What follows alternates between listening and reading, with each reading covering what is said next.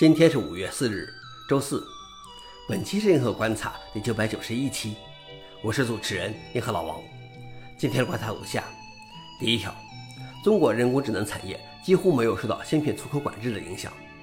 由于受到美国的芯片出口管制，英伟达已经为中国市场创造了其芯片的变种。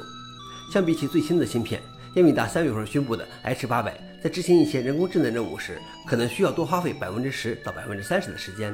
一些成本可能翻倍，但即使放慢速度的芯片，对中国企业来说也是一种进步。据腾讯估计，使用 H 八百的系统将把训练期最大的人工智能系统的时间减少一半以上。美国出口管制政策部分是为了避免中国完全放弃美国的芯片，而加倍自己的芯片开发努力。这可能会限制用于军事研究的超级计算机，但受限的芯片对人工智能任务来说影响不大。消息来源：路透社。老王点评：所以，如果中国的人工智能不能追上去，不能只埋怨硬件不行了。第二条是，Chrome 将放弃用锁图标代表 HTTPS 状态。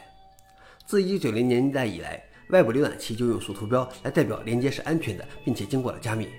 而如今的百分之九十五的页面采用了 HTTPS，即使是钓鱼网站也大多使用它，也会显示锁图标。谷歌在2021年进行的研究发现，只有百分之十一的用户能正确理解其意义。因此，锁图标并不代表一个网站是安全的，只是表明传输内容的连接是加密的。谷歌将用一个更中立、与设置相关的调整图标来代替锁图标，它不代表该网站是值得信赖的。新图标计划在2023年9月发布的 Chrome 117中推出。消息来源：Chrome。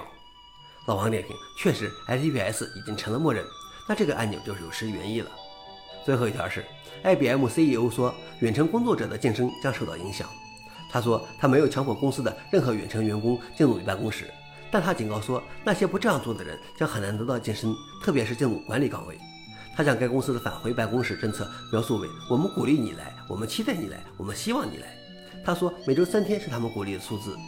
大约百分之八十的 IBM 员工至少有一部分时间在家工作。消息来源：彭博社。老王点评：现在还有多少人在家远程工作呢？最后是回应，在第九百五十九期报道过，三月份 Steam 平台用户语言统计出现了异常。简体中文用户占有率突然之间爆炸式增长，从百分之二十五点三五增至百分之五十一点六三。四月，Steam 用户语言统计恢复了正常，简体中文用户减少为百分之二十五点零三。以上就是今天的硬核观察。想了解视频的详情，请访问随附链接。谢谢大家，我们明天见。